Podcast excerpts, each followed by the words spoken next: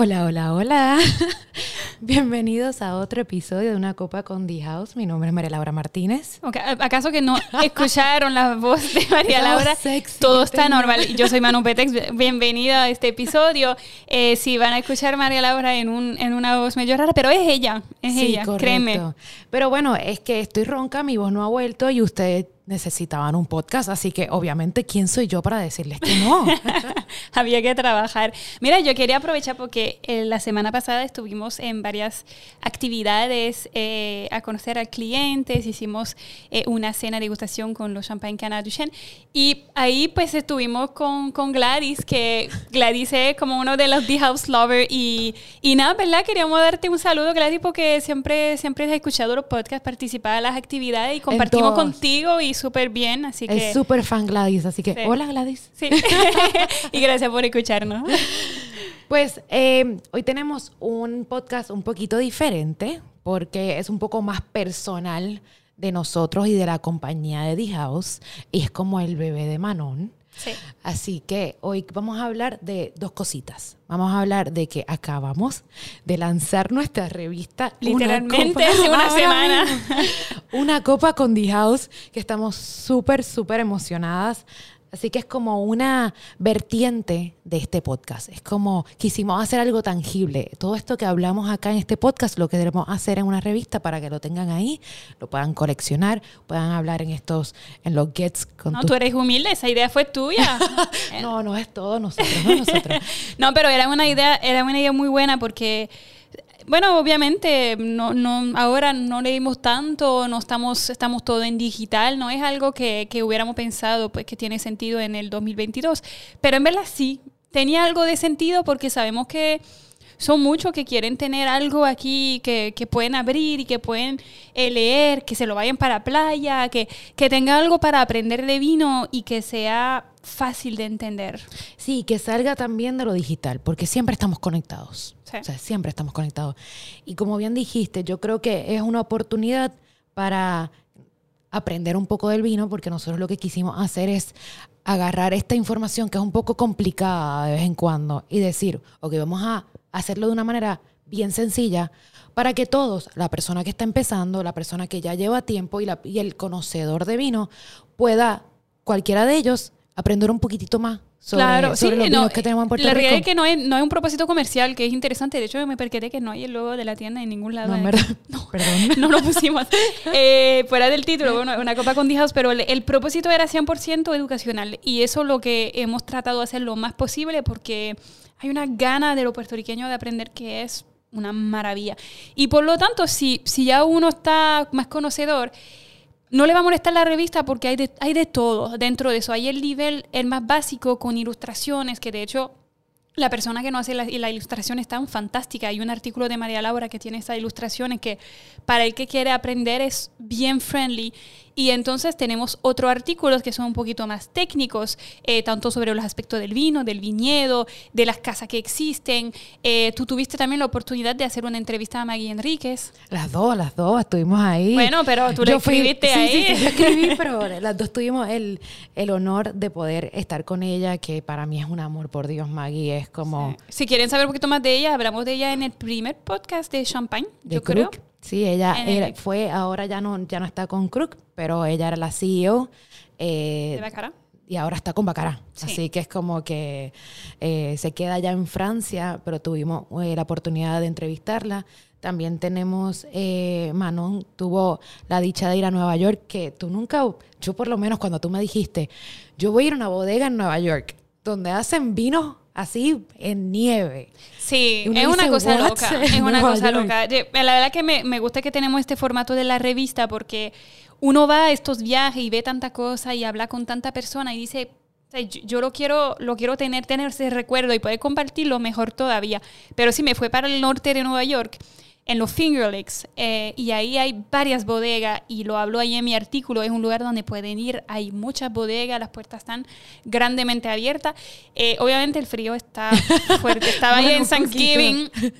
Debo decirle que aún estoy francesa, la verdad que eso fue bien duro.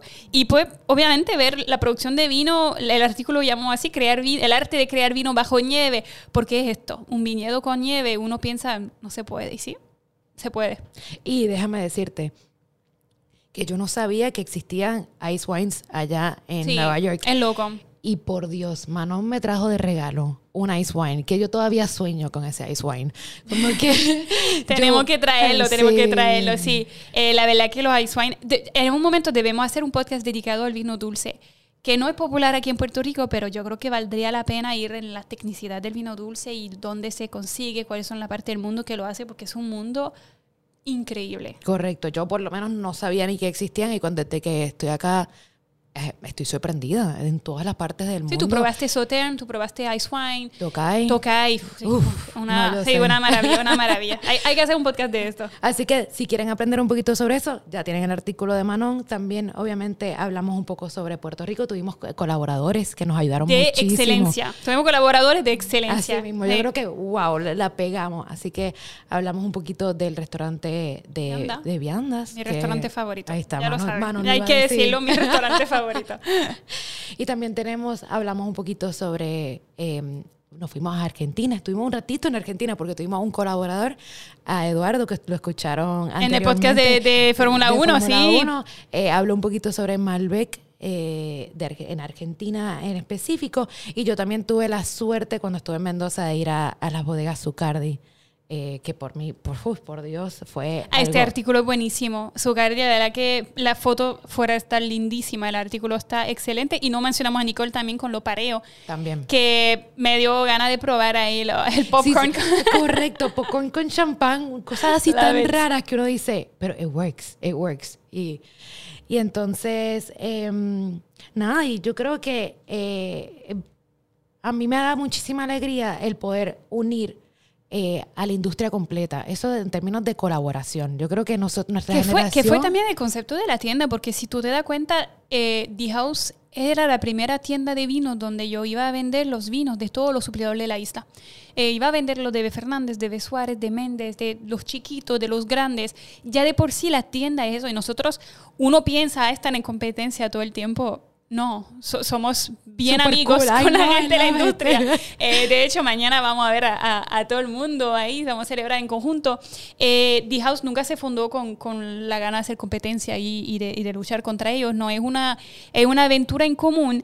Y pues la revista es también eso, invitar a sommeliers que trabajan en otra casa, reconocer que hay talento en muchísima parte de Puerto Rico, la verdad que tenemos suerte eh, en esta isla y reunir todo el mundo para que vayan cada uno aportando su, su piedra al edificio. Tendremos otros colaboradores para el próximo. Eh, Gina ya nos confirmó, Carlos Aponte, muchas cosas que mucha gente que son que conocemos, que son chulísimos, que usted probablemente le han visto presentándole vino anteriormente y que van van a escribir aquí. Así que la edición número 2 sale en agosto. En agosto, eso es lo que quería también comentar. Eh, vamos a hacerlo trimestral, así que tienen que estar ahí atentos. Lo vamos a tener en las tiendas de The House. Ahora mismo están en las librerías de Bookmark, que yo, como yo amo los libros, yo me siento súper contenta de que estamos en una librería.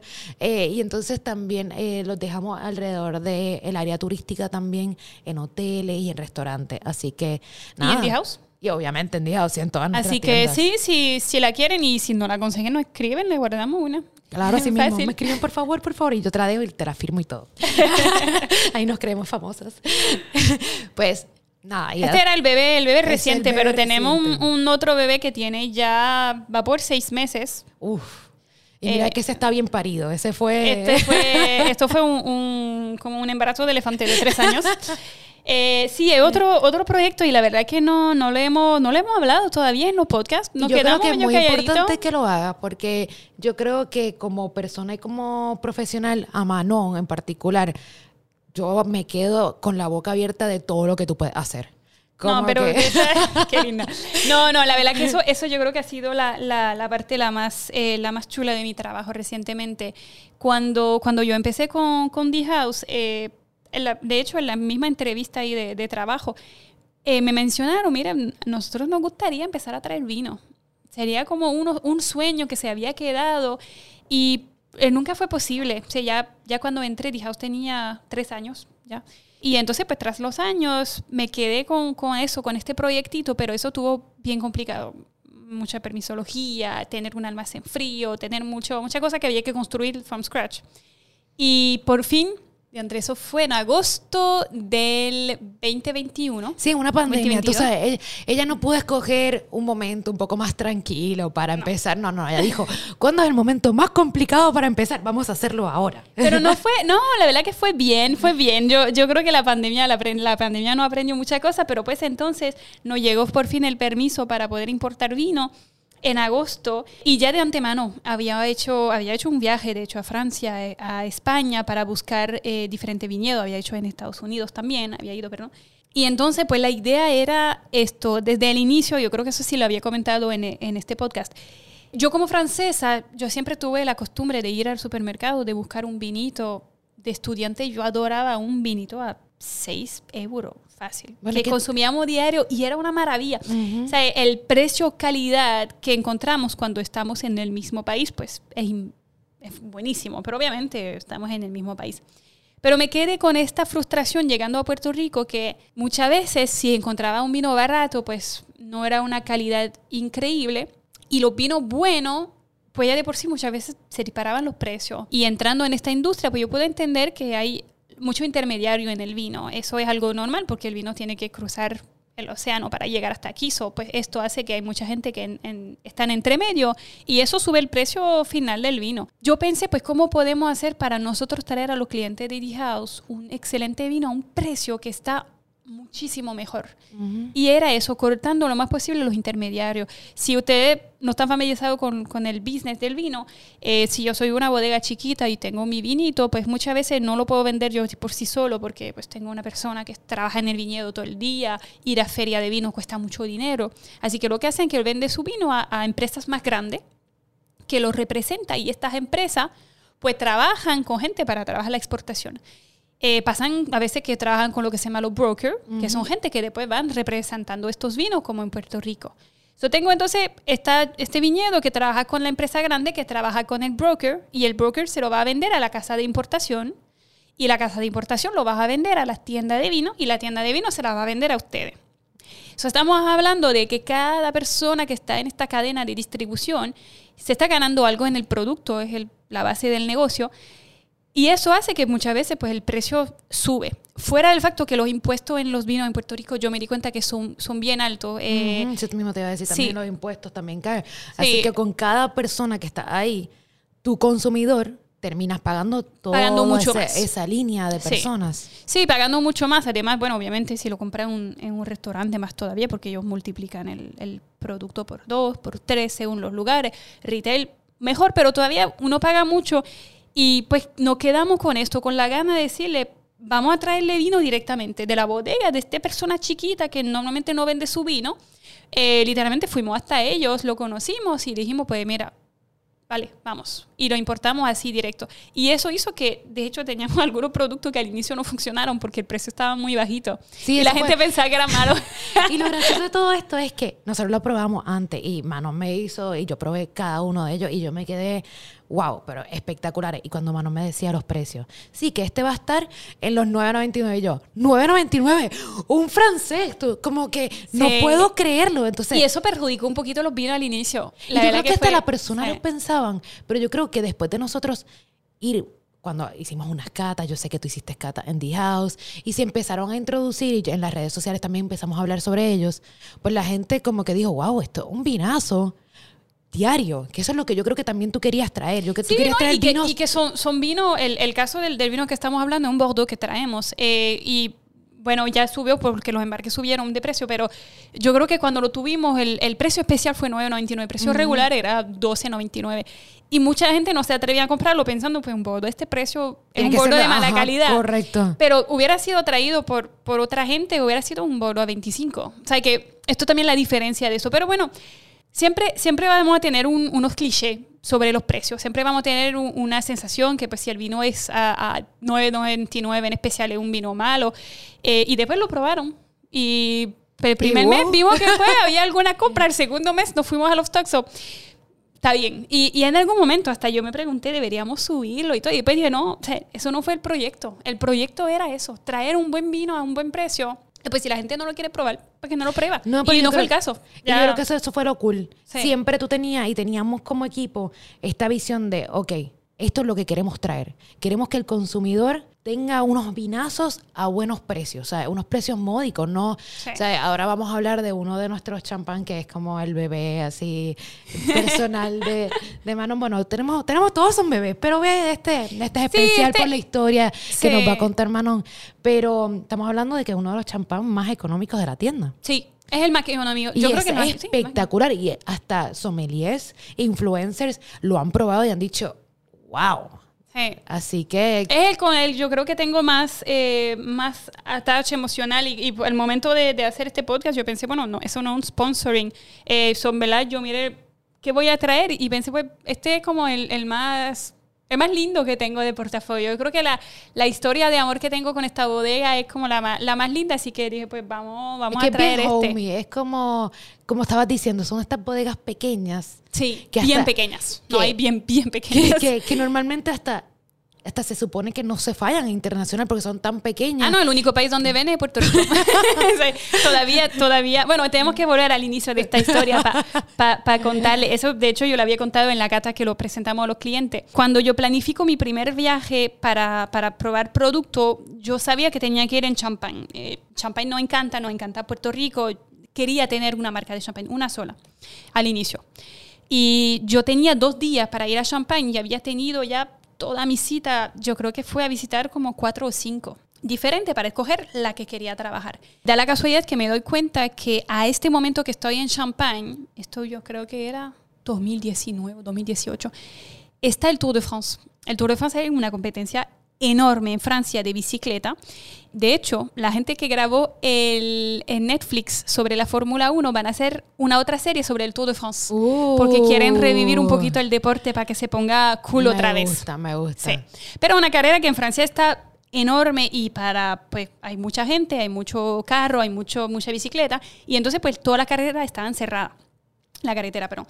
Y entonces, pues, yo me doy cuenta que mirando el GPS y todo, que un, un camino que me hubiera tomado 20 minutos en auto se convertía en casi dos horas y media, porque todo, todo estaba cerrado. Y pues me asusto y me doy cuenta que el plan que yo tenía pensado no me da. En verdad no me da. Y este champagne en particular, que se llama Bernard Robert, me habían presentado lo que tenían y me habían mandado los precios. Y de hecho, viendo los precios, pensaba, esto yo creo que tengo que soltarlo porque no, no estoy segura de la calidad de eso. Sí, porque eran bastante Era, económicos. bar- era económico, tú sabes, pero como te digo, era una casa súper chiquita. La conocí gracias a un, un amigo de la familia que él trabaja eh, las notas, el equivalente de las notas Parker en Francia, eh, y la guía Goemio, y que él había probado, el, es su trabajo de probar miles y miles de botellas, y él me había dicho, mira, yo he probado un champagne de un pequeñito, pequeñito productor creo que vale la pena que tú te des la vuelta para allá. Y pues me había puesto el contacto, me mandaron los precios y yo, yo no estaba muy segura, o sea, yo pensé eso, eso no va a ser excelente. Entonces, viendo mi planning y el- la complicación con el Tour de France, yo decido cancelarlo. Y lo llamo y le digo, mira, no, no puedo, o sea, con, con todo está cerrado, no me da el tiempo, así que perdón, pero nada, lo dejaremos para otro momento. Y la persona que se llama Sebastián eh, me dice, mira, me gustaría que venga, en verdad, por favor, me gustaría que lo prueba. Y yo estoy pillada, yo acababa de llegar, era el sábado, estaba en Francia, había ya cogido 14 horas de avión, bien, bien cansadita, y le digo, mira, el único día sería mañana, pero yo acabo de llegar, mi familia quiere que yo me quede un poquito aquí para pasar el domingo en familia. Y él me dice, pues, puedes llegar con tu mamá y tu papá. Esta Todo historia- muy profesional. Sí. Llega con mamá y papá. esta historia está fatal porque la primera, la primera visita mía a un, a un viñedo eh, y es con mi mamá y mi papá. Pero él me ofrece eso y la verdad que me convenía porque tenía que ir en carro y tenía que guiar una hora y media, ir bien temprano y yo estaba con jet lag y pensé, "Ay, yo voy a estar muy cansada para guiar. ¿sabes? Con el jet lag para mí sería como levantarme a las 2 de la mañana después de 14 horas de avión y empezar a guiar tanto tiempo que es peligroso. Y hasta mi mamá me dijo, mira, va- vamos a guiarte, o sea, mejor. Y total, yo me metí atrás del carro y dormí todo el camino. y llegamos allá y llegamos en esta casa así bella y, y la- las puertas estaban abiertas para que entre un poquito de AR. Está la enradera con muchas flores que está en las paredes de la casa. Eh, y ahí yo entro, estoy con mi padre y yo no sé si es aquí, no es aquí, no hay letrero, estoy medio perdida. y está un nene de como siete años que está haciendo bicicleta ahí al frente. Y él me dice, ¿tú eres hermano? Y yo, Super Sí. weird. ok. Y entonces, pues lo, lo chulo es que Sebastián, como sabía que yo venía con mi papá y mi mamá y que era domingo, pues tenía sus dos hijos que estaban aquí. Así que un día familiar. Un día familiar, Me ¿por qué no? encanta. Y estuvimos ahí y visitando y pasamos por las cavas y, y todo eso y me contó la historia de su familia que empezaron a hacer champagne después de la Segunda Guerra Mundial Eh, y algo bien humilde, o sea, una familia súper chula. El, el nene, él estaba dibujando ahí, mi papá es profesor de, de arte, así que mi, mi papá le estaba enseñando cosas mientras nosotros estábamos hablando de negocio. Fue una cosa fuera de lo normal y cuando yo probé el champagne por primera vez, yo pensé, "Ya, mañana yo no tengo que ir a más nada. O sea, eso, se acabó. Ok, ¿cuál fue el primero que te hicieron probar? Eh, fue el Brut, el, Ok. el regular de la casa, el, El blanco, Reserve, ok. que de hecho, hasta eso, hasta eso. Eh, el- cuando él me presenta los precios, pienso, bueno, pues ellos tienen que estar haciendo el mínimo legal en champagne en 15 meses, tú lo dejas 15 meses, lo sale al mercado. Y él me dice, no, eso pasa casi cuatro años sobre el día. Y yo como, pero... ¿Te acuerdas? Espérate. Yo me acuerdo, yo me acuerdo de esta conversación que, que tú me lo contaste y tú como que todavía no lo podías creer. No, no, como que no. En verdad, todavía no lo cuatro puedo creer. años sobre Lía. O sea, lo, Es súper chulo. Te digo, son, son cosas que hacen grandes ligas y pues sí, lo porque hace... Moet, ¿cuánto hace? ¿15 meses? Ah, sí, hacen lo mínimo. O sea, tú- tú- casi todas las casas hacen el mínimo legal porque tú tienes que producir millones de botellas. O sea, ellos, la producción de ellos es chiquita. O sea, a, a este nivel que ahora estamos casi comprándole todo el extra brut de ellos. Ana, estamos comprando todo. Lo que pasa es que cool. el extra brut, para lo que se enamoraron, porque el extra brut, ellos tienen un extra brut que pasa 10 años Sí, sobre para mí día. ese es mi favorito. O sea, Uf, por 10 años sobre día estamos a un nivel de un cristal de Roder en un Don. O sea, pura maravilla. Siendo extra brut, que es chulísimo. Eh, y hace poco, pues los clientes me decían, pero este está out of stock, está out of stock. Sí, porque no hay. Literalmente, él lo embotelló el 10 de mayo Ok. y lo vamos a estar recibiendo en Puerto Rico en junio.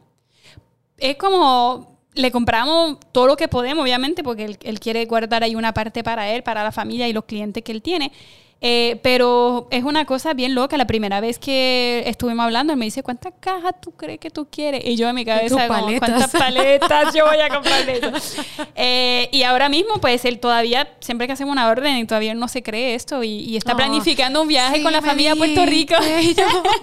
Él quiere enseñarle a sus hijos que está vendiendo champagne ahí al Ah. otro lado del mundo. O sea, es una historia eh, súper buena, es algo que, que me encanta y pues eh, yo creo que tenemos suerte poder En tener eso y, y- Pero fue complicado, estamos hablando que ellos no hablaban ni inglés ni nada, así que los papeles para la aprobación de los productos en los Estados Unidos, o sea, fue llamadas y llamadas y llamadas para poder, para poder ayudarlo. Eh, había requisito que ellos necesitaban un agente en los Estados Unidos, yo me convertí yo en el Ah, me agente acuerdo. de Te ellos. iba a decir, ahí, ahí te dan cuenta el amor por el proyecto que tiene Manon, que Manon así de la manito los llevó. Sí. Y porque dijo, yo los quiero en Puerto Rico. Este, este producto tiene que estar aquí. Así que ella hizo de todo. Sí, la verdad que hicimos de todo eh, y hasta el último momento yo pensaba, yo espero que no falta nada, o sea, que no falta un papel, que eso puede llegar porque hay muchos requisitos, uno no piensa, pero hay, hay muchísimos requisitos. Y nada, súper bien, o sea, ya estamos hace, te digo, hace seis, seis meses y ahora estamos a la tercera orden con ellos. I know. Y, y te digo, eh, vamos a estar un momento limitado porque la producción es chiquita, es un proyecto boutique. Eh, el Noni quiso aumentar los precios desde eso y le dije, tú sabes, en verdad, si, si tú crees poquito, no hay problema. Como que sube un poquito, es demasiado bueno. Pero yo creo que él está él está súper feliz con, con esto y, y- y le da mucho orgullo que se puede vender ahí a Puerto Rico los Imagino, productos. eh, imagínate eso. eh, En la otra parte del mundo, cuando él probablemente no sabía ni dónde estaba Puerto Rico. no, y ni, ni lo vende ni en Bélgica ni nada, o sea, lo vende en. Francia nada más y Puerto Rico. ¿Qué? Es otra cosa que es cómica, porque pues quién pensaría, tú vendes tu producto en dos países, Puerto Rico y Francia. Ok. Ah, qué random. ¿Por qué no?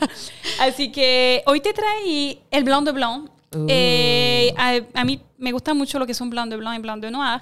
Eh, lo que está súper chulo de esto, primero, o sea, te digo el precio, yo creo que está a 32, no 29. Algo así. Para un sí. Blanc de Blanc, el otro Blanc de Blanc que tengo, yo creo que está como a 75. 75, 80. Por ahí. Más o menos. Por ahí sé que eso es súper bien. Eh, lo otro que está súper interesante, que siempre Blanc de Blanc uno piensa pues 100% Chardonnay, lo, es- lo que es el caso es 99.9% de los casos. En este caso tiene Pinot Blanc, que eso es otra uva que está autorizada en Champagne, que las casas grandes no trabajan porque puede mucho más bankable vender Chardonnay, Pinot Noir y Pinot Meunier. So, estas otras variedades pues no, no se trabajan tanto y él se dio la tarea de, de incluirlo a un 15%, lo que es pues fantástico porque te da una sensación y, y unos sabores que tú no tienes normalmente en un, en ¿Y un esa, y esa uva, que más o menos, qué podemos encontrar? Pues vamos a ver, vamos a abrirlo para ver qué tú me, qué tú me encuentras allá. Oh, no. Sí, claro. Ok. Yo sé que hemos hablado en el de champán cómo abrir la botella, pero les recuerdo, es bien importante agarrar donde está la jaula cuando vayas a abrir. Uh, wow, es que esa es la Ah, lindo, pro. lindo. Esa no fui yo, esa no fui yo la que la abrí. Pero es bien importante agarrar la jaula porque muchas veces puede salir muy presionado eh, y causar daño. Así que cuando la abran, acuérdense. Porque Bueno, no le contamos que hicimos a Braille hace poco. Uh, Eso fue otra cosa, porque mi cuento en Champagne no se acabó aquí. Eh, por suerte, el otro día, el lunes, me fui a visitar otra casa y fue mi segundo amor, así que por eso que decidimos traer dos casas de champagne a Puerto Rico.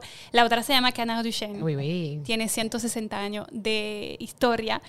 Y eso sería la temática para otro podcast, pero pues orgulloso también que finalmente yo no me quedé con mi, mi pensamiento de que unas casas es suficiente. Dije, vamos a traer dos, porque las dos me gustaron mucho. Y las dos encontraron su, su cliente aquí. Así mismo. is amazing. No, y, y el futuro, por lo menos, de The House Distributors, que así es que se llama, eh, nuestra parte, eh, se ve súper, súper bueno. No solamente vamos a traer eh, vinos y champán, sino, obviamente no lo voy a decir ahora, porque no lo puedo decir, pero vamos a traer cosas súper, súper cool. Hay otro proyecto. Licores y cositas así. Eh, así que nada, no estamos súper contentas. Creo que hay un futuro súper cool y también lo hacemos por ustedes, lo hacemos para eso mismo, esa misma filosofía de eh, que tengan muy buenos productos eh, y a unos precios un poquito más módicos y que les llegue directo a ustedes. Y si quieren encontrar las selecciones, yo no sé si te lo había dicho, pero en The House Studio, si buscan mejores productos, les salen todos. Eso fue mi, mi pequeñito. Mano hizo, se puso a programar mejores productos y todo eran The House Distributors. Este es mi orgullo de mamá. Así Bueno. que salud. Bueno, salud, vamos a, a ver qué aromas hay. Bueno, tenemos obviamente lo que es el brioche. El brioche, el From pan, eso sabe que es un champán que se queda mucho tiempo sobre el día. En este caso estamos casi cinco años sobre el día. O sea que la lía está presente. Eso es lo que buscamos aquí porque queremos algo que está gastronómico. El- la piel de lima a mí me gusta Mm, Te iba a mucho. decir mucho cítrico, El albaricoque. pero eso te iba a decir mucha fruta de hueso, o sea, mucho albaricoque. eh, Entonces, cuéntame ahora qué le podemos encontrar de esa, esa varietal diferente que tiene. Pues antes que todo es, eh, yo creo que guardar también lo que es la esencia del champán. Eh, el champán sea estandarizado, eh, lo que es muy bueno porque es la idea de una denominación de origen. Yo voy a crear un producto que si yo lo llamo champán, se entiende lo que es. Pero haciendo eso, nos olvidamos un poquito que hay muchas variedades de uva que están autorizadas en champán fuera de las tres que conocemos, dentro de cuál está el Pinot Blanc. So, yo creo que por parte de conservar las tradiciones de que el champagne es más allá de estas tres uvas y también puede aportarle algo de originalidad tanto en nariz, que tú vas a tener un poquito de las almendras, que también en la boca dar fuerza, dar amplitud al producto que tú tienes.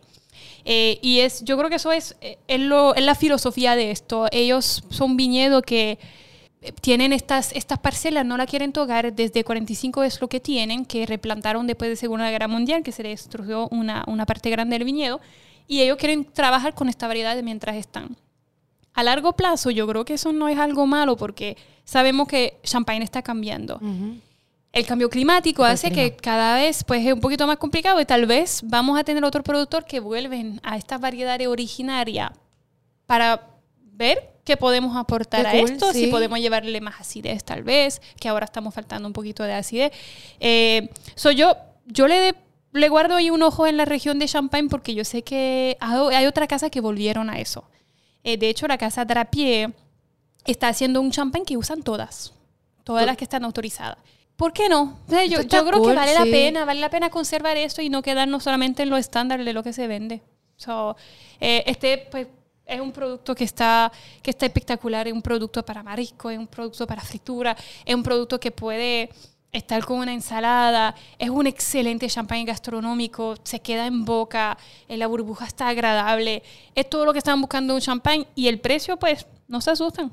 Te iba a decir, porque hay veces que uno dice, bueno, el champán tiene que ser para días especiales, porque obviamente tú gastar 75 dólares en un blanc de blanc, eh, uno dice, pues especial, tiene que ser especial. Pero no, mira, acá te, te compraste un pescadito o unos mariscos y quieres tomarte un blanc de blanc, que para mí está espectacular, acabamos de probarlo, obviamente. Es un excelente champán, la A verdad mí que... yo- obviamente uno con, con- en la industria uno empieza a probar un montón de cosas y a mí personalmente yo me doy cuenta de la calidad obviamente cuando rápido lo tomas con las burbujas Sí. cuando tú tienes estas burbujas agresivas y pueden ser champán reconocidos no voy a decir nombres pero hay champán reconocidos que las burbujas son agresivas Sí, son que sodas. tú te sí. quedas aquí como que, Sí. pero este, este es un champán caro. Eh, cuando tú tienes este, esta elegancia en la burbuja, con este, estos aromas que se te quedan en boca, ahí tú dices, esto es un muy buen champán. Y es un champán que ya tiene, que está evolucionado, que eso es lo que buscamos, lo que le encantan los, eh, los vintage champagne. Ujú. Estamos buscando ya esta, esta sensación de fruta más madura, que ahí tú lo tienes en un producto de menos de 40 dólares. Solo que digo que me encanta porque es poco, poco común encontrarlo con pro- eh, productos que están a este nivel de precio, casi nunca se encuentra. So, la verdad que me gusta mucho, ellos tienen un rosado, tienen un brut reserve, eh, tienen un extra brut y tienen entonces este blanc de blanc. Trabajan un demi-sec que no hemos traído porque el paladar puertorriqueño no es tanto de no demi-sec, tan pero... dulce, sí. Y sí que para que saben, el, el Pinot Blanc es menos de 0.5% del viñedo. O sea, eso es nada. Menos Ah. de 0.5 Cinco. es el, el blanc de blanc. No, digo, el- en Ah, champagne, la el- el producción, varietal, ok. ese- o sea, la cantidad de, de plantación dedicada al Pinot Blanc son 0.5. Y aquí está 15% del champagne. Wow. Está, de hecho, so, está, eh, está... Original, está muy cool, sí, algo diferente, Sí, sí, sí, sí. Así que, nada, ya saben que lo pueden conseguir en nuestras tiendas, en The House. Claro, y en The House Y tuyo en The también. House to You. Sí. Y, y nada. Y hablaremos de, de otro en algún momento. eh, eh, tenemos un Bordeaux, tenemos otra, otra casa de champagne, tenemos vino también de California, muchas cosas, muchos proyectos bien buenos. Seguimos expendiendo y si tienen la curiosidad nos preguntan y, y le enseñamos lo que hay. Correcto. La revista también la pueden conseguir, como les dije, en las tiendas, en Bookmark y en algunos hoteles. Gracias por escucharnos. Este yo sé que fue un poquito más personal, Sí. no tanto educativo, pero nos encantó hacerlo. Y salud. Salud.